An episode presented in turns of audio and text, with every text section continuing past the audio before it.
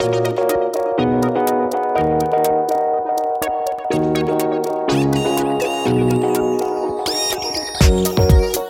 voulez améliorer votre français, gagner en fluidité et parler plus naturellement comme un français?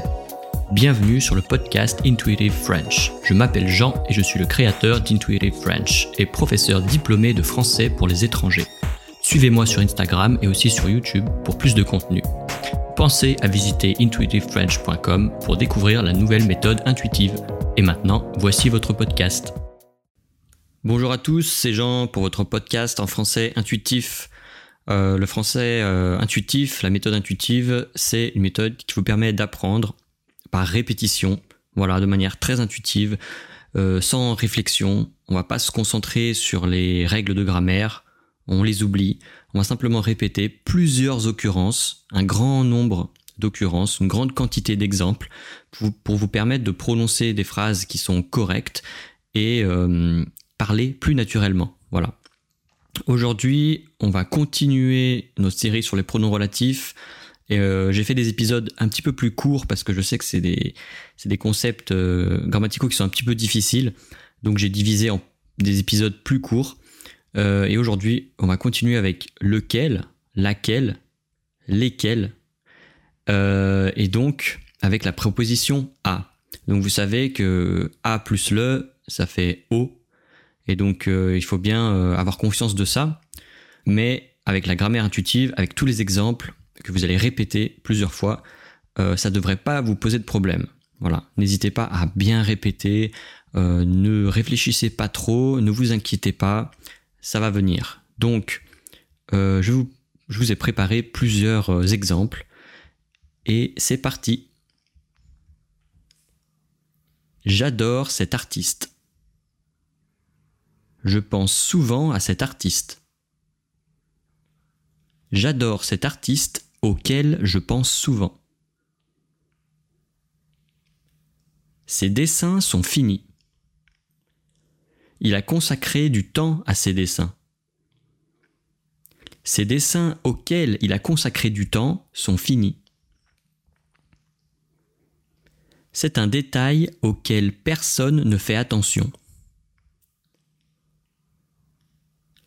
Les élèves auxquels j'ai donné des devoirs sont de niveau intermédiaire. C'est la question à laquelle nous allons répondre.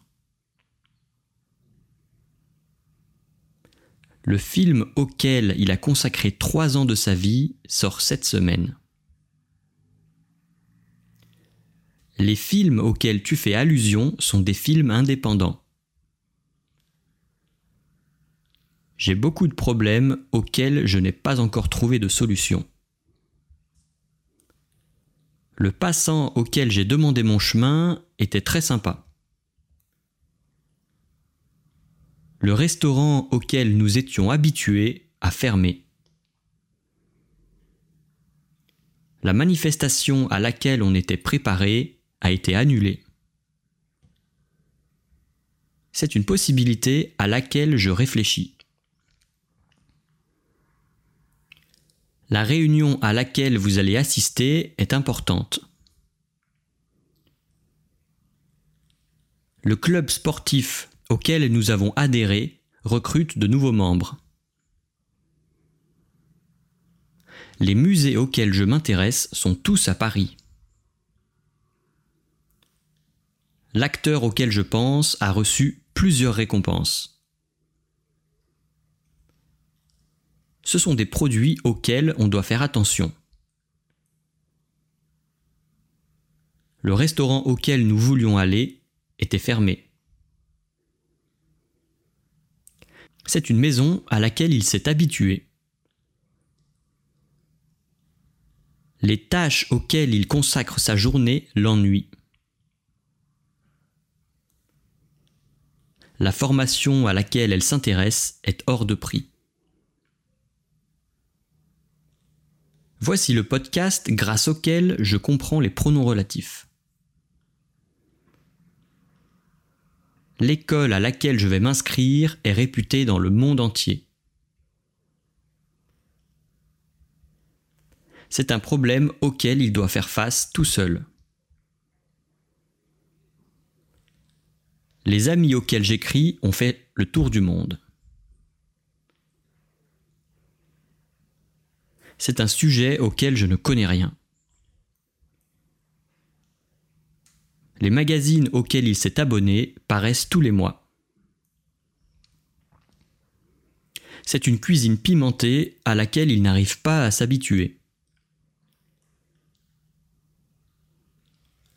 La question à laquelle il n'a pas répondu était la plus difficile.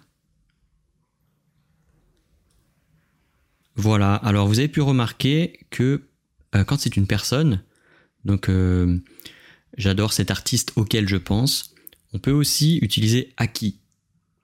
j'adore cet artiste à qui je pense souvent.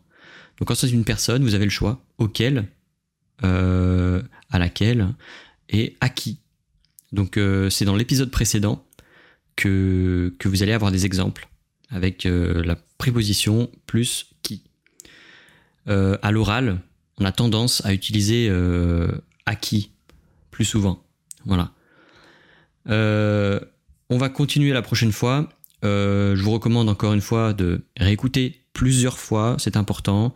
Euh, c'est la répétition qui fait l'apprentissage.